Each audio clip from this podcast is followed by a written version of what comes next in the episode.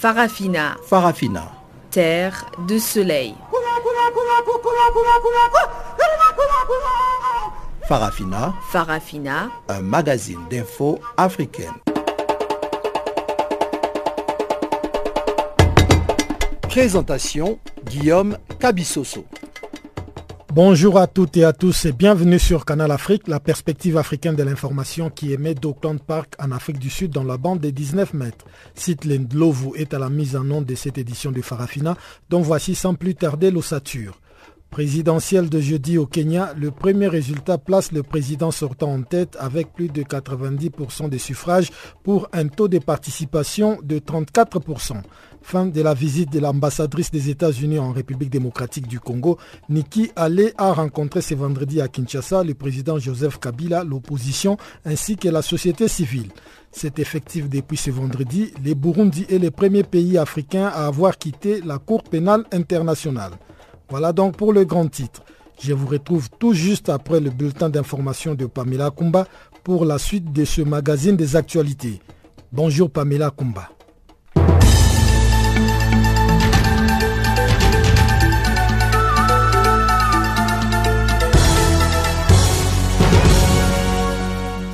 Merci Guillaume, bonjour à tous.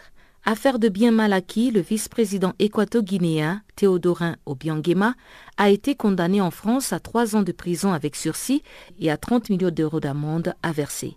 Il a été reconnu coupable de blanchiment d'abus de biens sociaux, détournement de fonds publics, abus de confiance et corruption.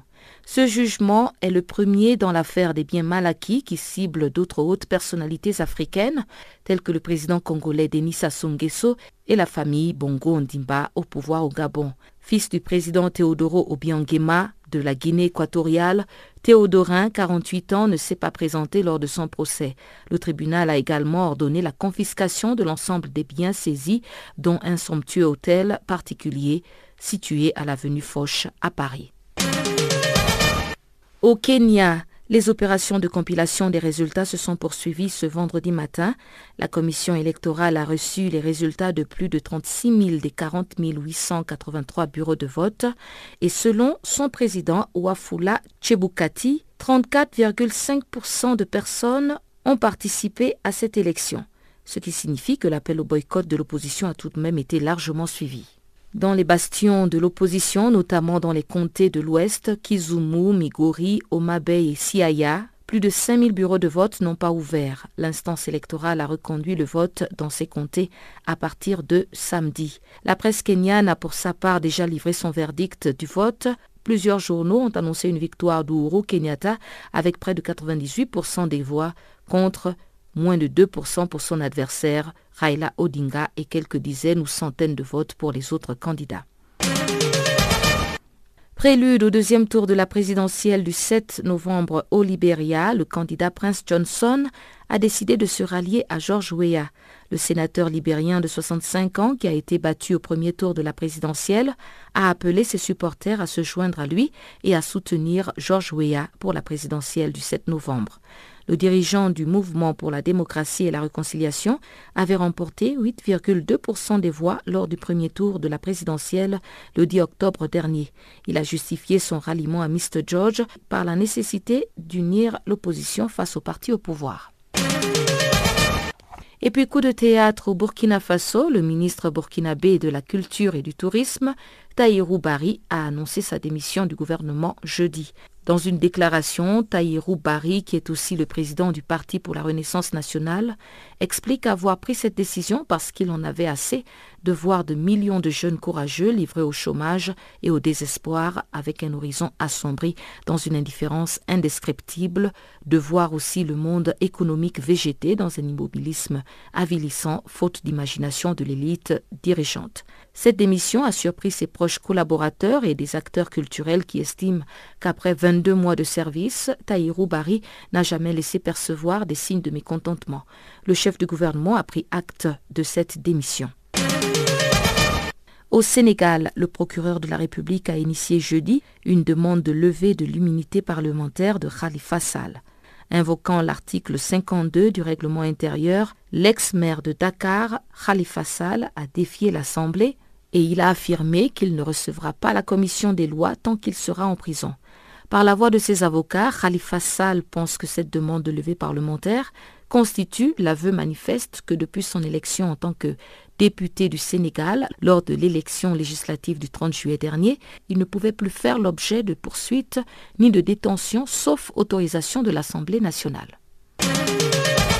Et on termine au Togo, le parti au pouvoir, l'Union pour la République, tiendra son congrès statutaire les 28 et 29 octobre à Tsiévier à près de 35 km de Lomé, la capitale. Placé sous le thème Unir nos énergies pour un développement harmonieux du pays, ce congrès statutaire a pour objectif de faire le bilan, de mettre en place les instances du parti et d'exploiter les perspectives.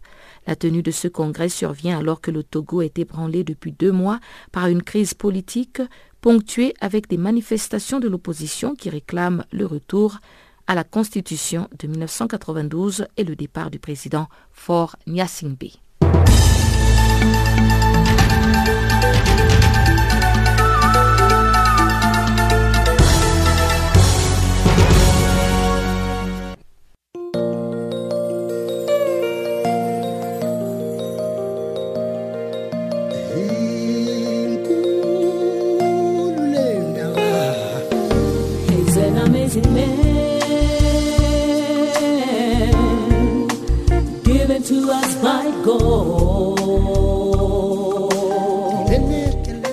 Channel Africa. Écrivez-nous sur notre page Facebook Channel Africa. Faites-nous des tweets French Farafina ou bien Channel Africa 1.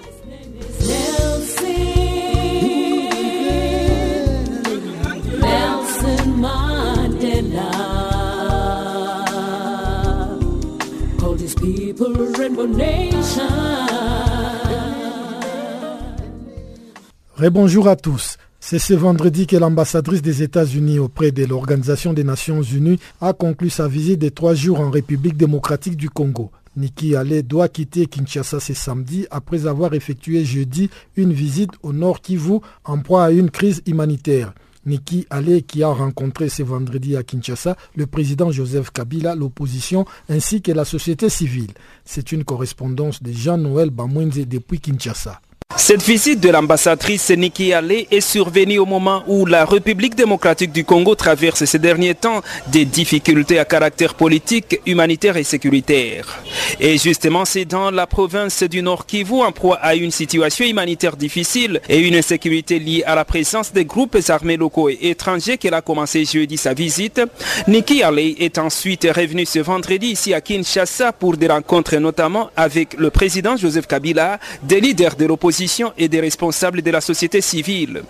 Plusieurs personnes ont estimé que le président américain Donald Trump aurait dépêché son ambassadrice pour demander au président Kabila de quitter le pouvoir, mais en tout cas pour ce cadre de la majorité présidentielle, Célestin Tundaya Kassende, la RDC est un pays souverain avec des institutions qui fonctionnent normalement. Il ne faut pas considérer qu'il y a une personnalité d'un pays étranger qui soit au-dessus de nos institutions ici en République démocratique du Congo. Nous sommes un pays souverain avec des institutions que nous mettons en place librement et démocratiquement, mais nous sommes engagés également dans le processus de coopération et de négociation avec tous les pays du monde. Ce voyage, c'est pour que les relations entre nos deux pays puissent se renforcer davantage. Il y a quelques jours, elle avait reçu notre ministre des Affaires étrangères à New York et dans leur échange, il était question justement que lorsqu'elle va arriver à Kinshasa, que les échanges puissent s'approfondir dans l'intérêt de nos deux États. Du côté de l'opposition, on estime que ce qui est plus important pour l'instant, ce sont les élections qu'il faut plutôt financer et que les États-Unis feraient mieux de mobiliser des fonds dans ce sens pour aider la Commission électorale nationale indépendante. Écoutons plutôt ce cadre du rassemblement de l'opposition, El Kassavubu, Roger Lumbala. La République connaît une situation difficile sur le plan économique et financier. J'estime que s'il y a un apport que le président Trump peut nous donner, c'est l'argent pour l'organisation de ces élections. Parce que si la bonne dame vient tout simplement avec des conseils et que nous ne soyons pas en mesure d'avoir l'argent pour l'organisation des élections, ça peut poser problème.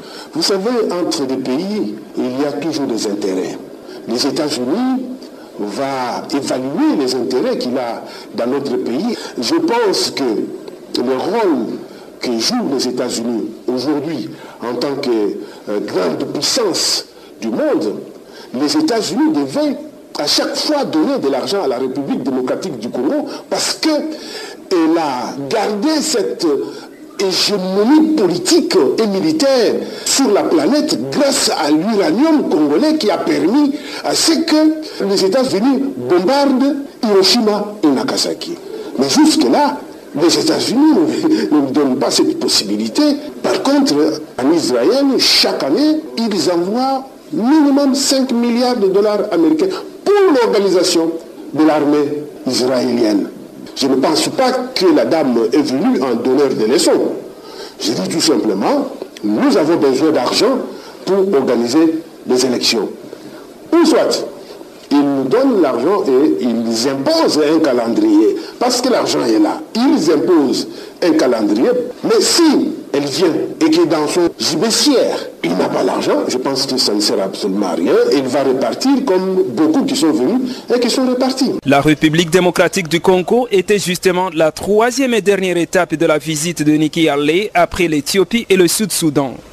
Jean-Noël Bamoisé pour Channel Africa, Kinshasa. Toujours en République démocratique du Congo, le présumé rebelle de l'AEDF ont encore frappé dans la ville et les territoires de Beni. Ces deux derniers jours ont été particulièrement mouvementés avec une attaque qui a coûté la vie entre 2 et 5 personnes selon plusieurs sources. Pour la société civile de Beni, la MONUSCO a montré ses limites dans la sécurisation de la population. La société civile qui appelle ainsi au renforcement des FARDC pour mettre fin une fois pour toutes à l'activisme de présumé ADF. Gisèle Kanimbani est notre correspondante à Goma. La population de la ville de Beni et du territoire de Beni, située à plus de 400 km au nord de la ville de Goma, en province du Nord Kivu, à l'est de la République démocratique du Congo, vit dans une peur de lendemain. Depuis le samedi dernier, ce sont des inquiétudes au sein de la population.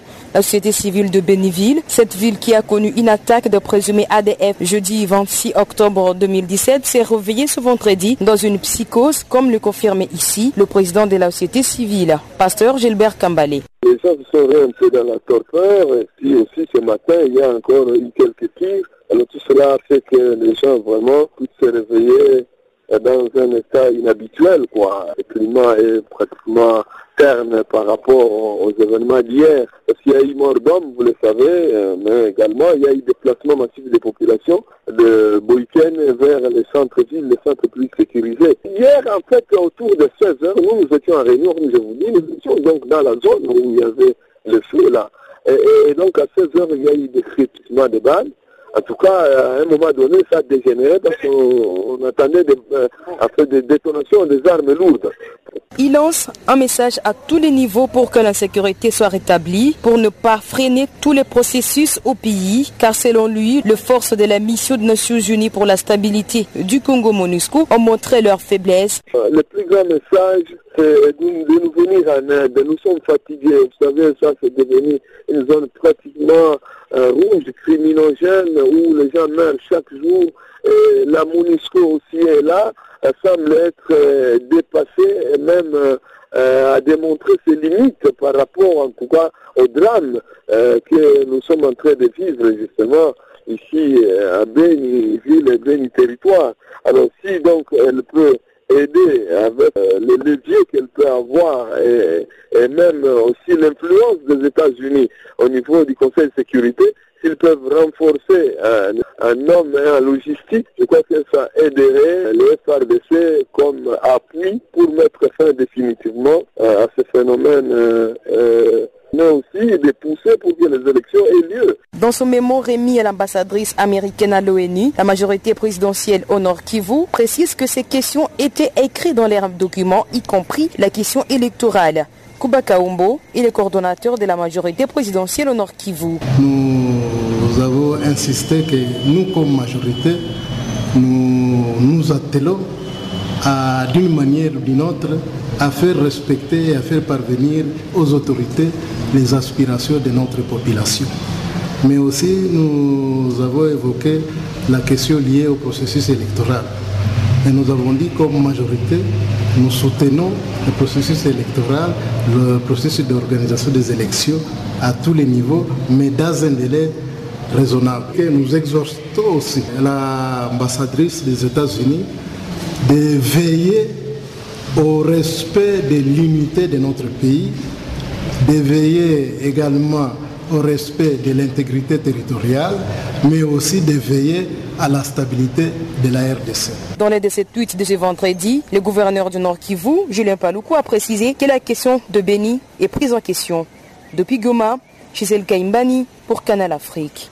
Parlons à présent de l'affaire dénommée procès de bien Malaki, dans laquelle Théodorin Nguema Obiang vient d'être condamné ce vendredi par la justice française à trois ans de prison et 30 millions d'amendes avec sursis. Absent à l'audience, le vice-président de Guinée équatoriale était accusé de blanchissement d'abus de biens sociaux, de détournement de fonds publics, d'abus de confiance et de corruption.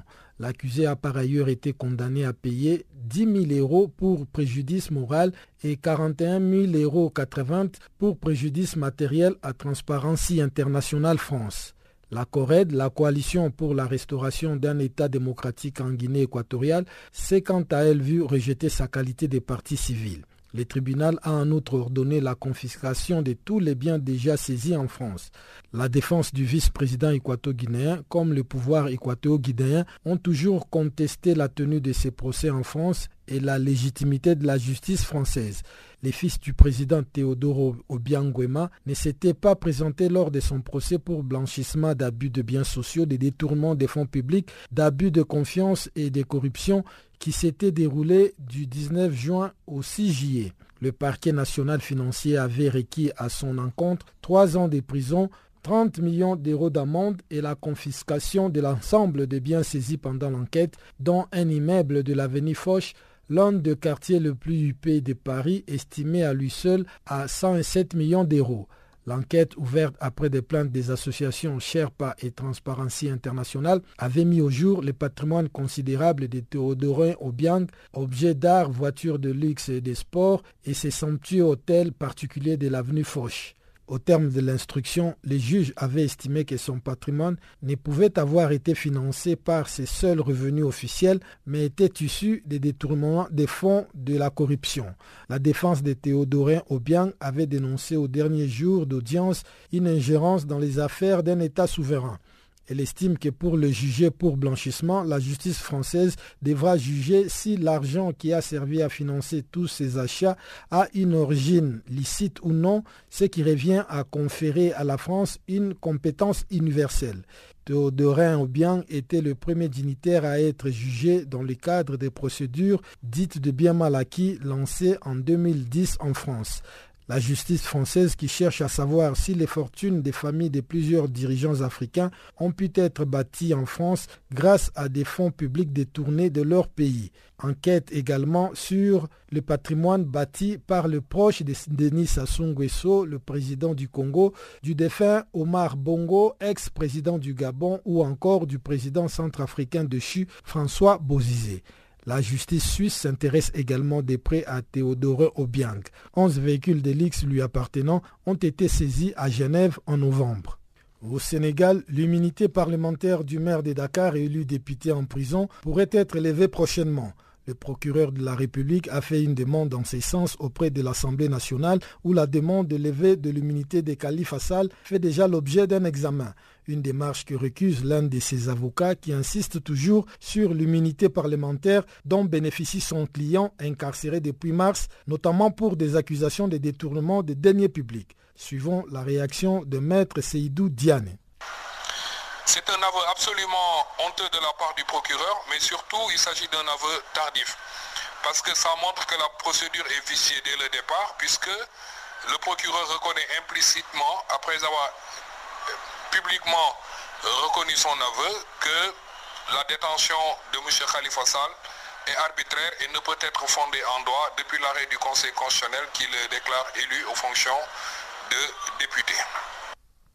Parce qu'on est dans une situation aujourd'hui où il ne peut être contesté qu'avec l'aveu du, du procureur de la République, que M. Khalifa Sall a été poursuivi pour une longue période pour laquelle il était élu comme député, et ce en violation de la Constitution du Sénégal qui confère l'immunité parlementaire aux députés.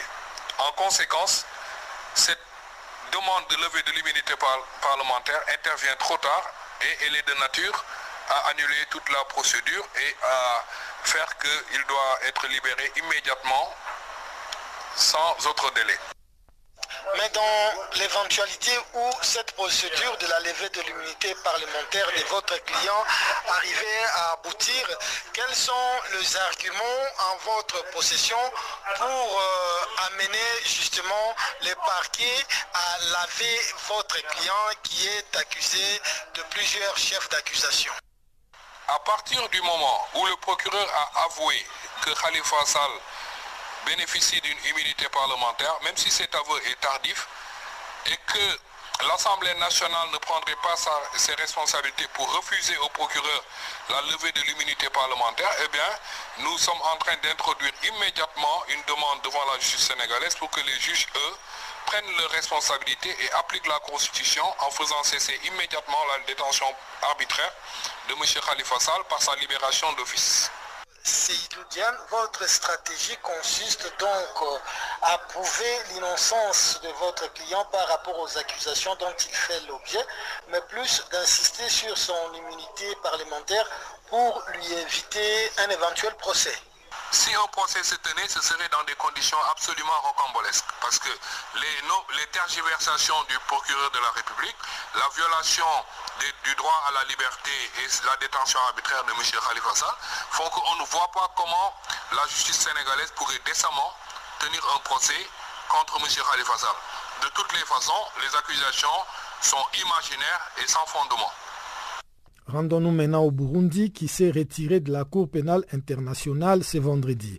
Une décision prise par le président Pierre Nkurunziza et qui a été promulguée le 18 octobre 2016. Le gouvernement burundais qui a aussi adopté un projet de loi de révision constitutionnelle qui pourrait permettre au président Pierre Nkurunziza de briguer deux mandats en 2020. Réaction du Sénarède, l'opposition burundaise en exil, qui dénonce une nouvelle ère d'impunité. Pancras Timpani est le porte-parole du Sénarède. Euh, cette révision de la Constitution implique euh, ipso facto l'enterrement du processus de négociation interburundais qui était en cours à Arusha, organisé par les pays de l'East African Community.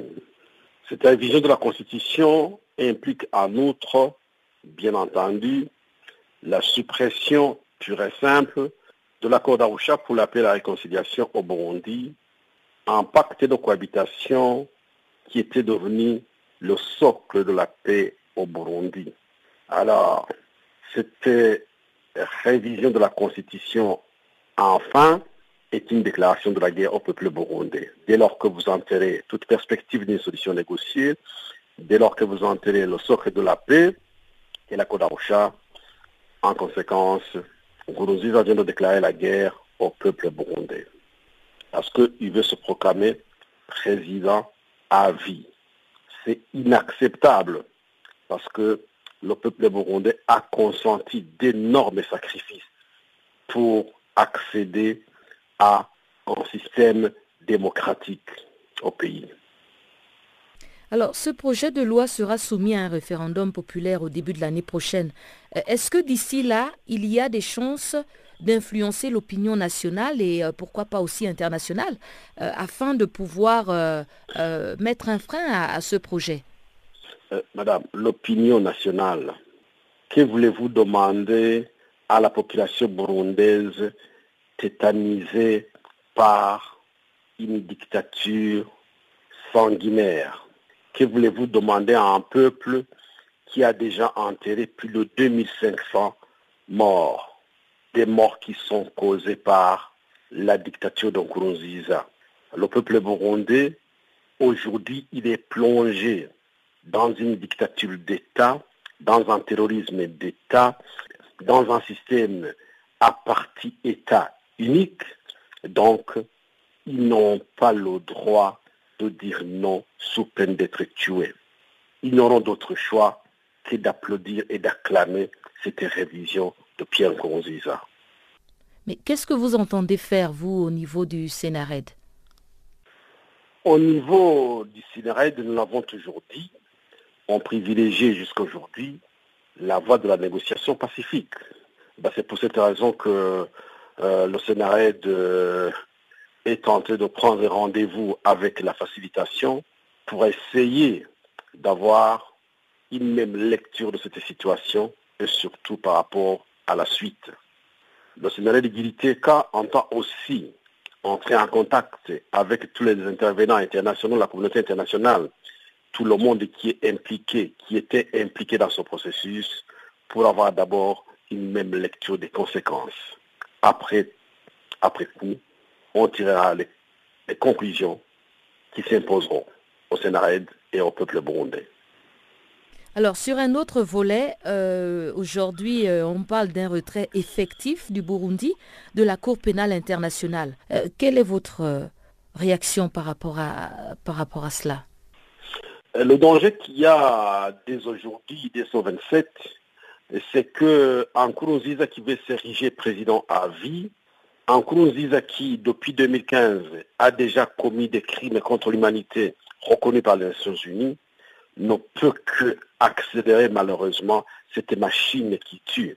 Son rouleau compresseur va malheureusement s'abattre de plus bas sur le peuple burundais.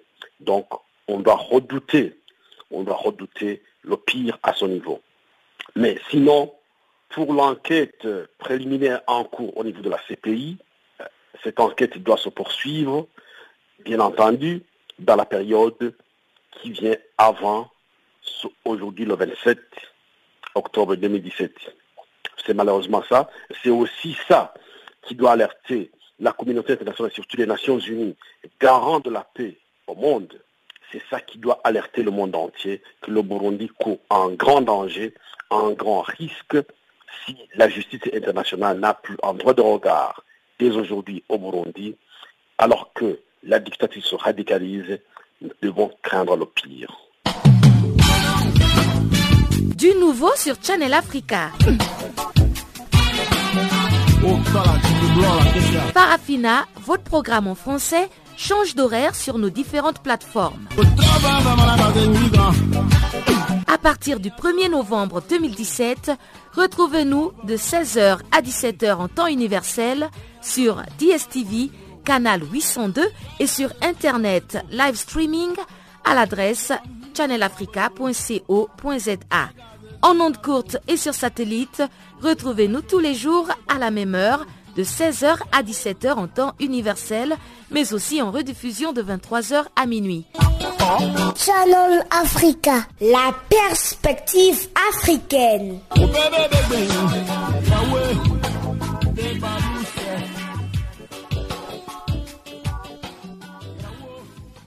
Avec Barthélémy Nguessan, nous allons à présent jeter un coup d'œil sur ce qui fait l'actualité dans le monde économique. Voici donc la page économie de ce magazine des actualités.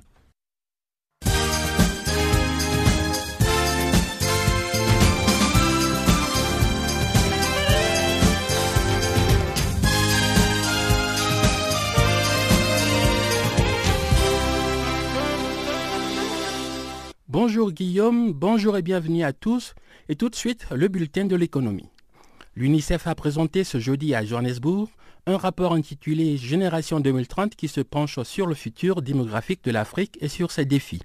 D'ici 2050, la population africaine va doubler, passant de 1,2 milliard d'habitants à 2,5 milliards.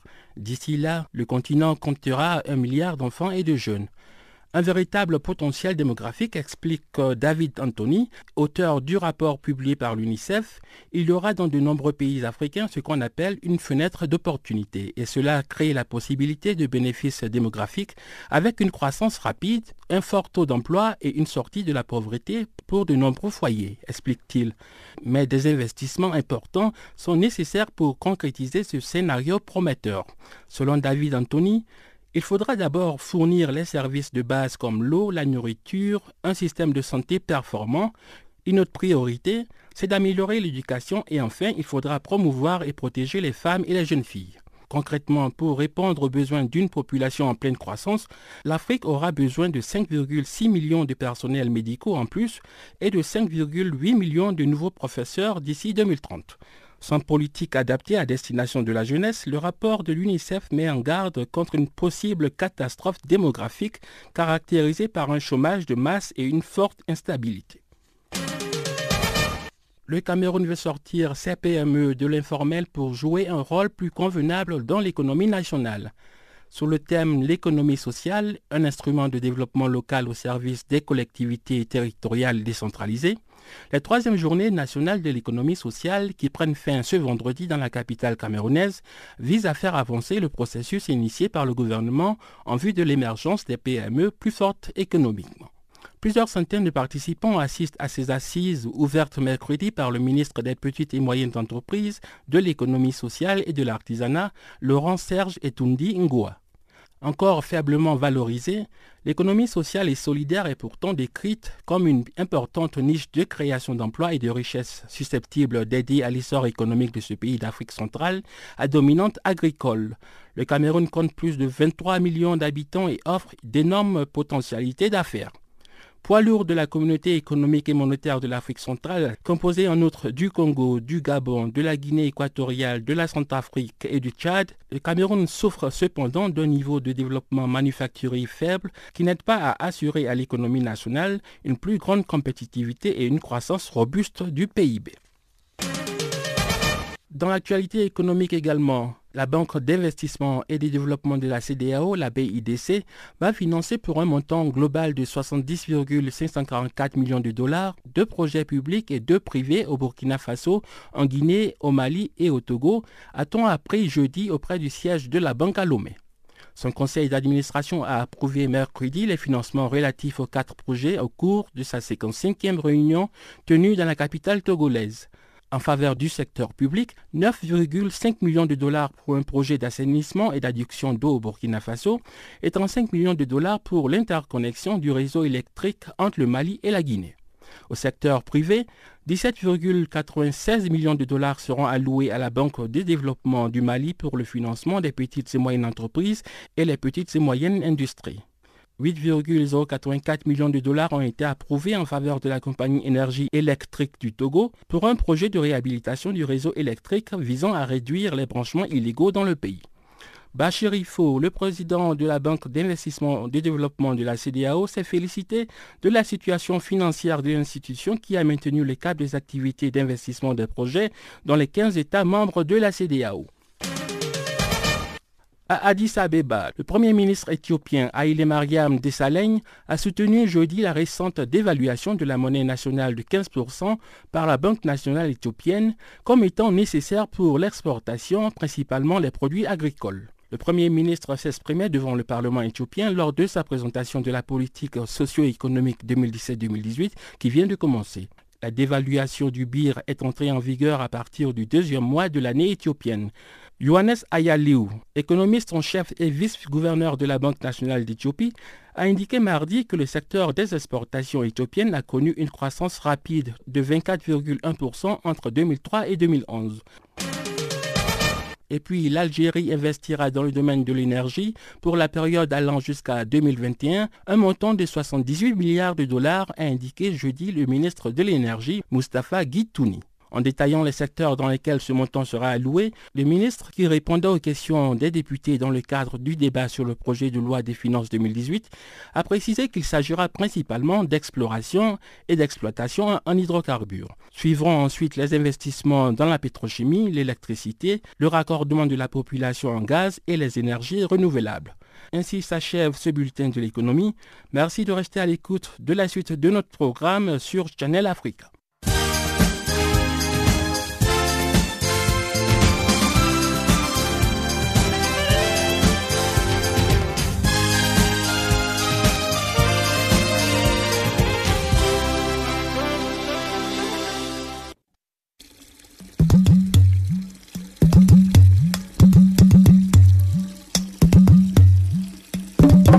Vous écoutez Channel Africa à la radio et sur internet www.channelafrica.org.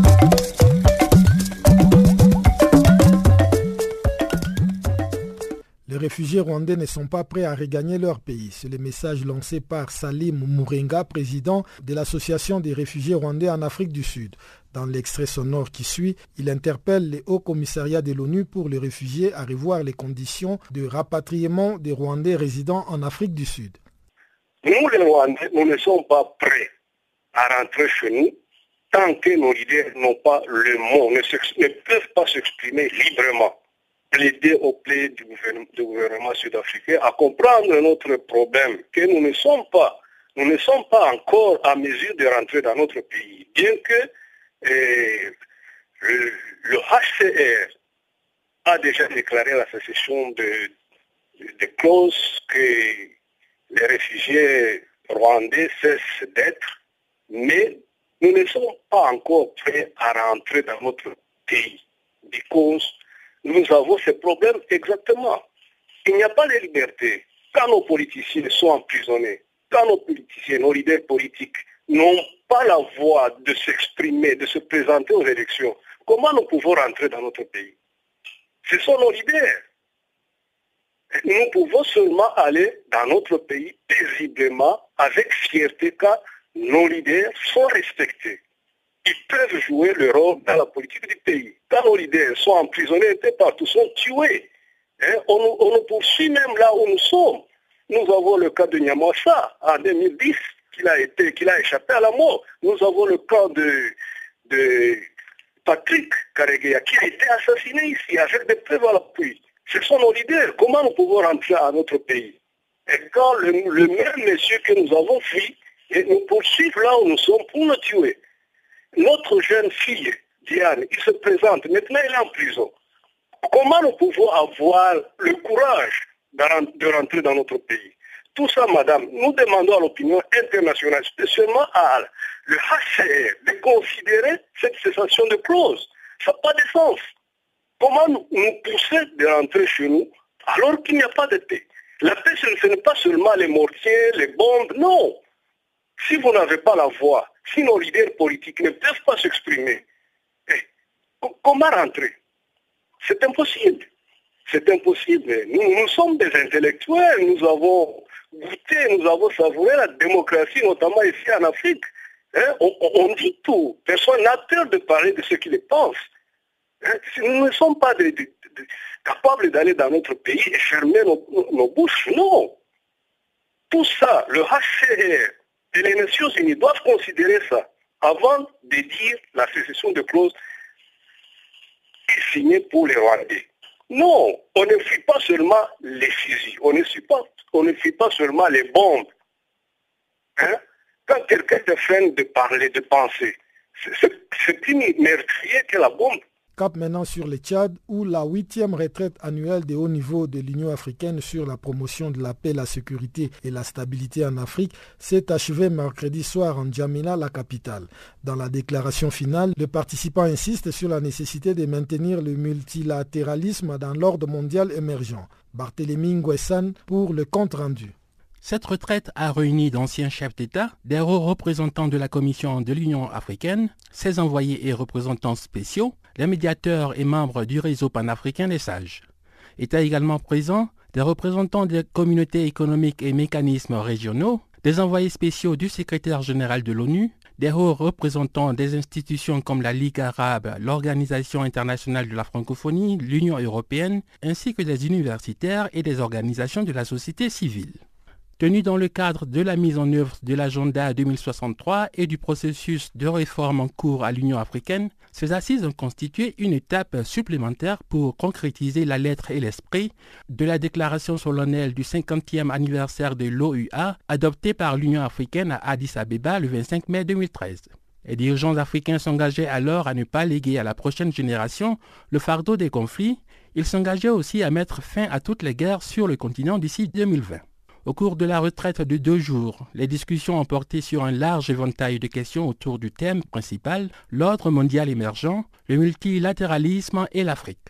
Un accent particulier a été mis sur la politique mondiale et les questions de gouvernance, y compris les défis émergents au multilatéralisme, l'état de paix et de sécurité internationale et les questions de gouvernance économique et environnementale. Les participants se sont déclarés profondément préoccupés par l'évolution de l'incertitude concernant l'avenir de l'ordre international multilatéral et son impact négatif, indique la déclaration finale. Les participants ont également exprimé leurs préoccupations face au nouveau type d'action unilatérale qui sape les fondements même du multilatéralisme, notamment le terrorisme et l'extrémisme violent, le trafic et l'utilisation d'armes illicites, le trafic de drogue et d'êtres humains, la migration irrégulière et les conséquences du changement climatique. Aussi ont-ils appelé à prendre des mesures énergétiques contre le fléau des flux financiers illicites, car c'est l'un des facteurs qui contribue à la persistance des conflits violents sur le continent.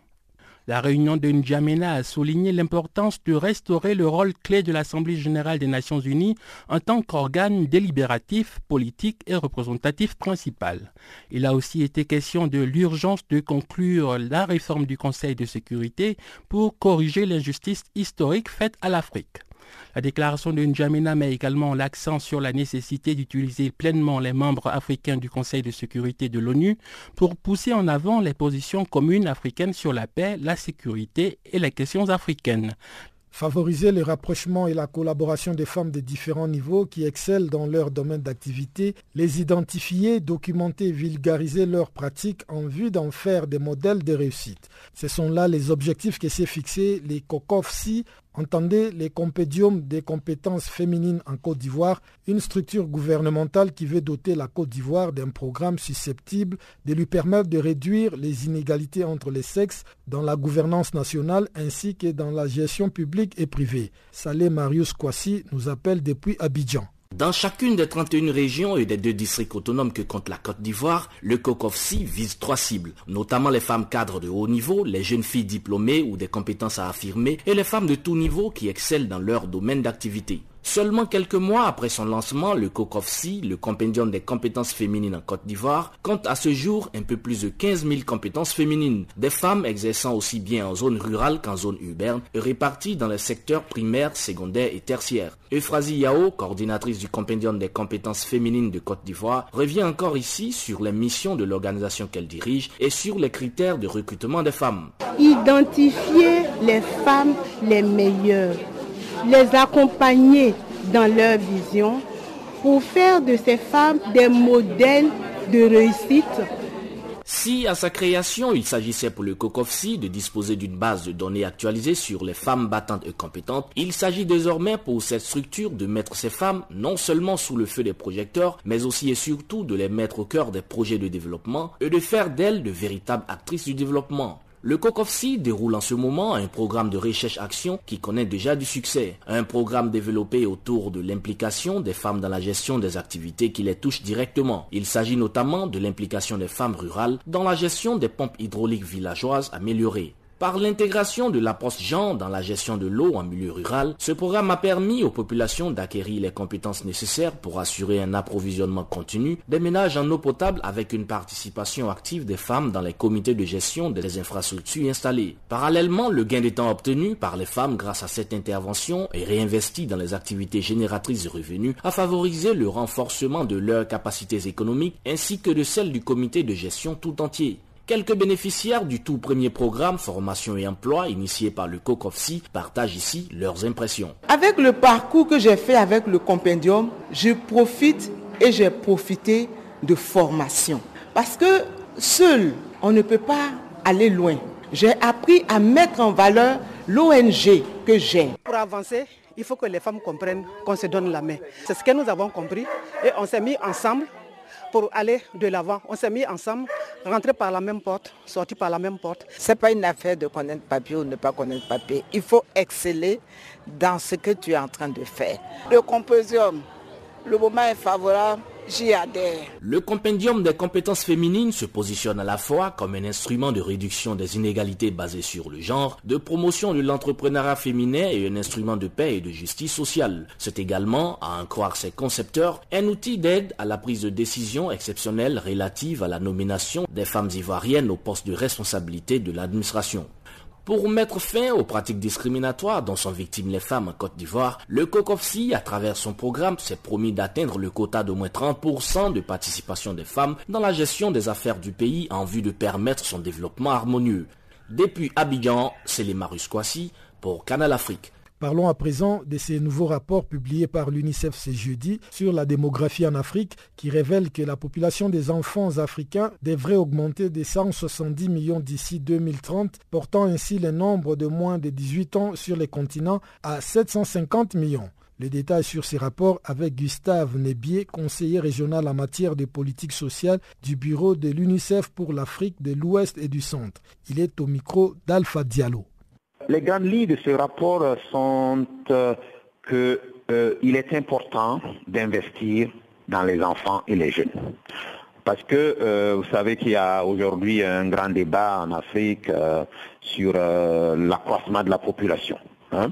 On peut voir ça de deux façons on peut se dire c'est une opportunité d'avoir une, population jeune, ça contribue euh, euh, au dynamisme économique, mais on peut le voir aussi comme un, fardeau parce que le, taux de croissance est tel que on n'arrive pas à bien prendre en soin de toute cette population. Donc il y a les deux visions qui existent et nous nous avons essayé donc avec ce rapport de montrer que on peut en investissant dans, les enfants, dans la jeunesse, on peut arriver à faire en sorte que euh, nous allions vers le scénario positif, à savoir que euh, cette euh, croissance démographique soit une opportunité pour nos pays. En parlant de scénario d'abord, quels sont les scénarios démographiques auxquels vous faites référence? Aujourd'hui, l'Afrique est, la région du monde où la croissance démographique est la plus forte. Hein. À titre d'exemple, on sait que aujourd'hui, en moyenne, en moyenne euh, sur le continent, une femme africaine fait quatre enfants et demi. Au niveau mondial, euh, c'est deux enfants et demi. Vous voyez donc l'écart. Donc on a une forte population et souvent on a un taux de croissance de la population qui dépasse même la croissance économique cela veut dire donc que par, tête d'habitants, beaucoup de pays voient leur richesse baisser. Donc ça entraîne beaucoup de conséquences en termes de, pauvreté et vous n'êtes pas, vous le savez aussi bien que moi, euh, on voit beaucoup de jeunes qui essaient de, traverser la Méditerranée parce qu'ils sont désespérés et ils n'ont pas d'emploi et ils n'ont pas une bonne éducation, etc., etc. Donc nous pensons que ces tendances sont fortes, mais il va falloir travailler. On peut encore euh, tourner ces, ces tendances en, pour un avantage et arriver vraiment à faire en sorte que euh, cette euh, augmentation de la population ne soit pas une fatalité, ne soit pas forcément une mauvaise chose. Selon les projections de l'UNICEF, ce sera 170 millions d'enfants d'ici à 2030 et même 750 millions plus tard. Quelque part, ça pose quoi comme défi pour les gouvernements africains? Ça pose d'énormes défis en termes de d'éducation de, ces enfants, en termes de, santé de ces enfants, en termes d'emploi pour ces enfants. Vous savez, quand vous avez une population qui croit à, ce rythme-là, euh, il faut aussi que euh, les services suivent.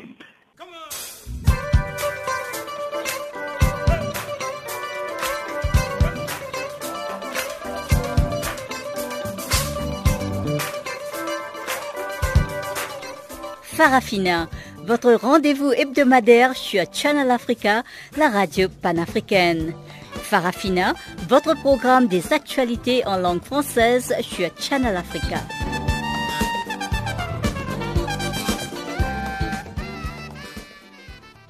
Barthélémy Nguessan vient encore de faire son entrée dans ses studios, cette fois-ci pour nous présenter la page des sports.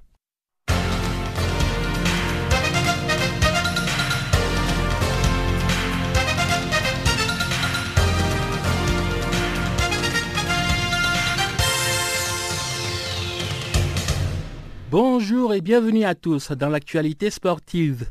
Les demi-finales masculines des 29e championnats d'Afrique des clubs de handball 2017 en Tunisie se jouent ce week-end.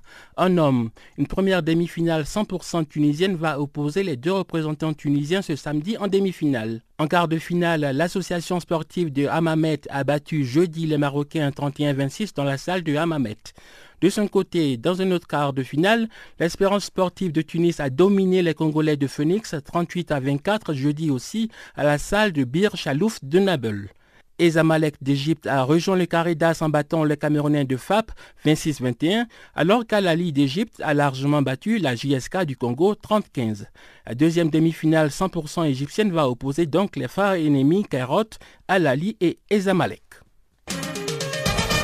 En football, le Wydad de Casablanca va défier Al-Ali à Alexandrie en finale allée de la Ligue des Champions ce samedi.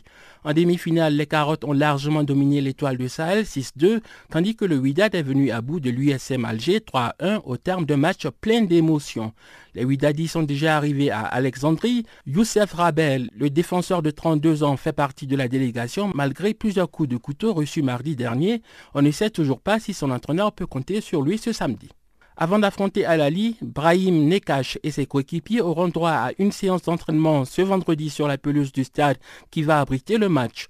Pour Oussi Namouta, entraîneur du Wydad, il faut débuter le match aller en toute confiance. L'objectif affiché est de repartir avec un bon résultat afin d'appréhender le match retour avec beaucoup de sérénité.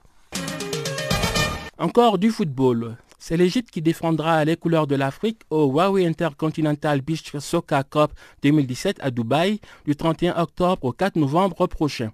Dans le groupe A, l'Égypte aura fort à faire devant le pays hôte, les Émirats arabes unis, le Portugal et le Brésil. Les Oriverdés ont décroché leur cinquième sacre mondial en mai dernier aux Bahamas. La Russie, vainqueur du mondial 2015, l'Iran, médaillé de bronze aux Bahamas, le Paraguay et le Mexique forment le groupe B. Pour aborder la compétition dans les meilleures conditions, l'Égypte a disputé trois matchs amicaux contre le Maroc la semaine dernière avec un match nul 4 buts partout, une victoire 1 but à 0 et une défaite 4 à 6. En boxe, le Camerounais Carlos Takam affronte ce samedi le champion du monde WBA Super IBF et IBO des lourds, Anthony Joshua, au Millennium Stadium de Cardiff au pays des Galles.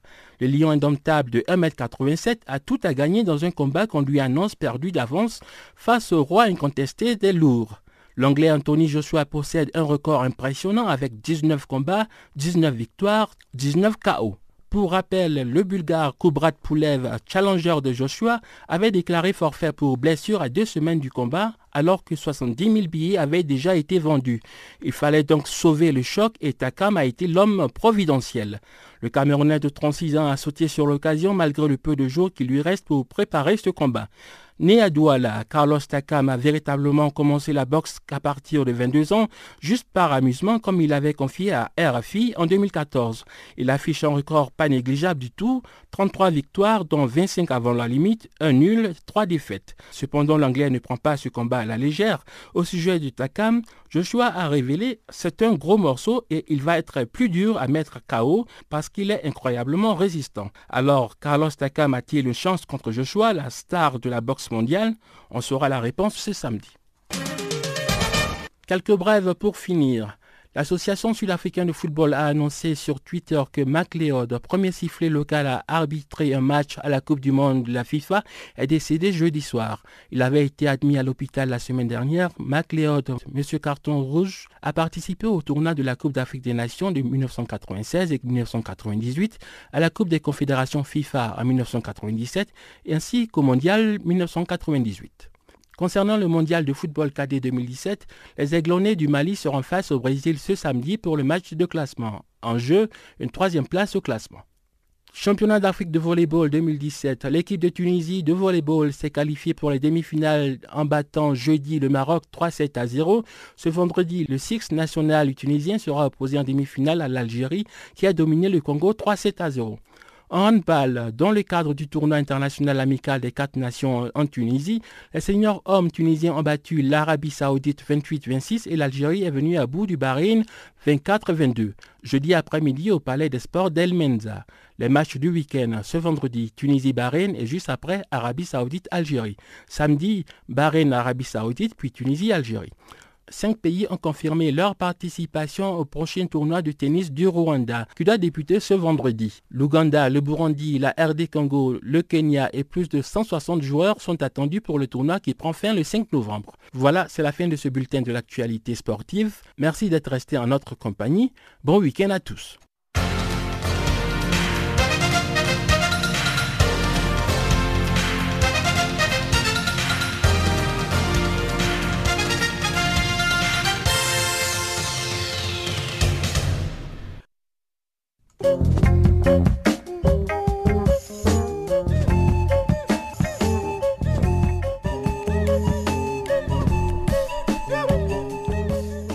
C'est par cette information que nous mettons un point final à cette édition de Farafina sur Canal Afrique. Toute l'équipe du service français vous remercie pour votre compagnie et vous donne un nouveau rendez-vous pour demain. En attendant, Guillaume Cabissos vous souhaite de passer une agréable journée ou soirée selon le lieu d'où vous nous recevez. Au revoir.